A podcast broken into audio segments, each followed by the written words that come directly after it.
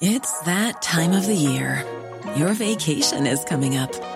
You can already hear the beach waves, feel the warm breeze, relax, and think about work. You really, really want it all to work out while you're away. Monday.com gives you and the team that peace of mind. When all work is on one platform and everyone's in sync, things just flow wherever you are. Tap the banner to go to Monday.com.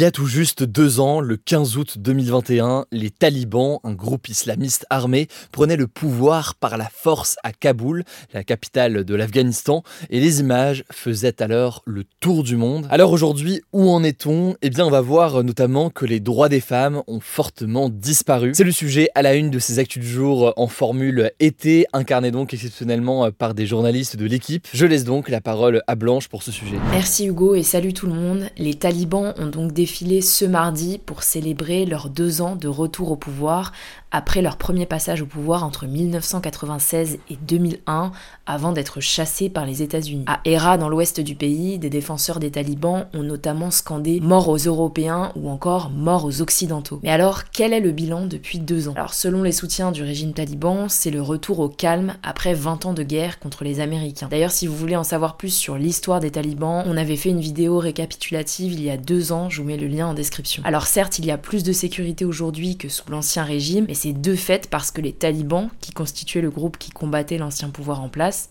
et désormais au pouvoir. Les talibans mettent aussi en avant dans les choses positives la lutte contre la culture du pavot, cette plante qui sert ensuite à fabriquer de l'opium, une puissante drogue. Selon un rapport publié en juillet, les surfaces cultivées pendant la saison 2022-2023 ont en effet diminué de 80%. Ceci dit, on ne peut pas vraiment dire que le pays va bien depuis le retour aux talibans, surtout qu'aucun État n'a reconnu diplomatiquement leur régime. Déjà, le retrait de milliards de dollars d'aide internationale, qui fait partie des sanctions occidentales contre le régime taliban a plongé l'Afghanistan dans la pauvreté et la misère. Actuellement, 80% de la population afghane vit sous le seuil de pauvreté, donc avec moins de 2,15$ par jour. Par ailleurs, près des deux tiers de la population, soit 28 millions de personnes, ont besoin d'une aide d'urgence selon l'ONU. Enfin, 3 millions d'enfants de moins de 5 ans souffrent de malnutrition grave, toujours selon l'ONU. Bref, l'Afghanistan connaît à l'heure actuelle l'une des pires crises humanitaires au monde. Ensuite, au moment de leur retour au pouvoir, les talibans promettaient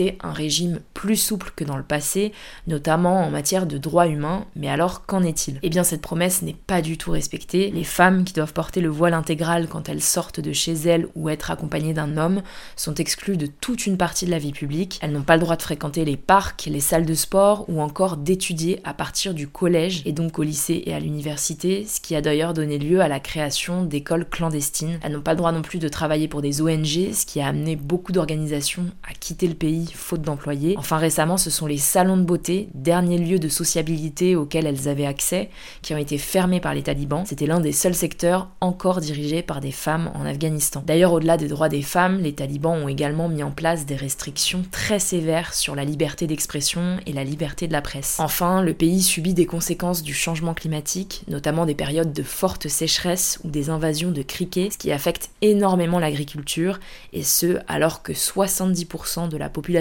afghane vit en zone rurale. Résultat, 1,5 million d'Afghans ont fui leur pays, soit 4% de la population. Pour l'instant, l'Afghanistan parvient à survivre, notamment grâce à la taxation aux frontières, qui fonctionne plutôt bien et qui permet à l'État d'avoir des revenus. Reste à savoir combien de temps le pays tiendra. Je vous mets des liens d'émissions et de reportages en description si vous voulez creuser le sujet, et je vous laisse avec Anaïs pour les actualités en bref. Merci Blanche et salut à tous. On commence par une nouvelle inculpation pour l'ancien président américain Donald Trump, la quatrième en moins de six mois. Alors cette fois, c'est un jury de l'État de Géorgie qui l'accuse d'avoir tenté de manipuler le résultat de l'élection présidentielle de 2020, lors de laquelle il a perdu face au démocrate et actuel président Joe Biden. D'après ce jury, Trump aurait notamment fait pression sur des responsables du scrutin pour inverser les résultats. Il avait perdu la majorité dans cet État à 12 000 voix près. La procureure, qui enquête depuis 2021 sur cette affaire, a déclaré qu'elle souhaitait un procès dans les six mois. D'après les médias américains, Donald Trump risque une lourde peine de prison. On vous tiendra au courant. Deuxième actu à Mayotte, un département français d'outre-mer situé dans l'océan De nouvelles destructions de logements ont eu lieu ce lundi dans le cadre de l'opération Wambushu,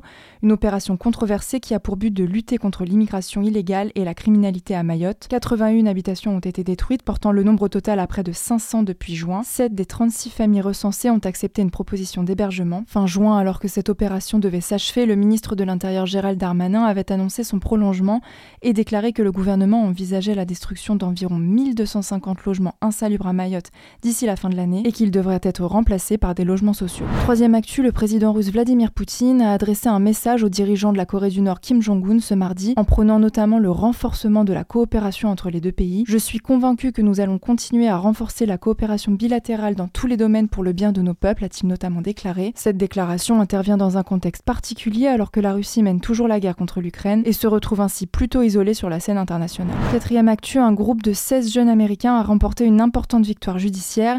Ils accusaient l'État du Montana d'enfreindre leurs droits en favorisant l'industrie des énergies fossiles, donc le gaz, le charbon ou encore le pétrole. Alors il s'agit d'une décision historique puisque c'est le premier grand procès climatique de ce genre aux États-Unis. Les plaignants âgés de 5 à 22 ans ne demandaient aucune compensation financière, mais cette décision pourrait avoir des conséquences importantes sur de futurs projets de construction ou d'implantation d'entreprises par exemple. L'État du Montana a annoncé qu'il ferait appel après ce verdict qu'il juge, je cite, absurde. Cinquième actu, la première visite du roi Charles III en France, le successeur de la reine Elisabeth II, aura lieu en septembre prochain.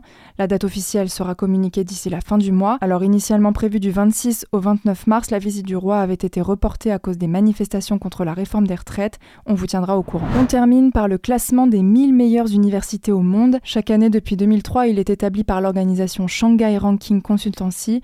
Et cette année, les universités françaises remontent dans le classement. C'est l'université Paris-Saclay qui arrive le plus haut à la 15e position et gagne ainsi une place par rapport à l'année dernière. Au total, 18 établissements français sont présents dans le top 500, soit 2 de plus que 2022. Le top 10, quant à lui, est identique à celui de l'édition précédente, avec 8 universités américaines et 2 britanniques, et notamment Harvard en première place. Voilà, c'est la fin de ce résumé de l'actualité du jour. Évidemment, pensez à vous abonner pour ne pas rater le suivant, quelle que soit d'ailleurs l'application que vous utilisez pour m'écouter. Rendez-vous aussi sur YouTube et sur Instagram pour d'autres contenus d'actualité exclusifs. Écoutez, je crois que j'ai tout dit, prenez soin de vous et on se dit à très vite.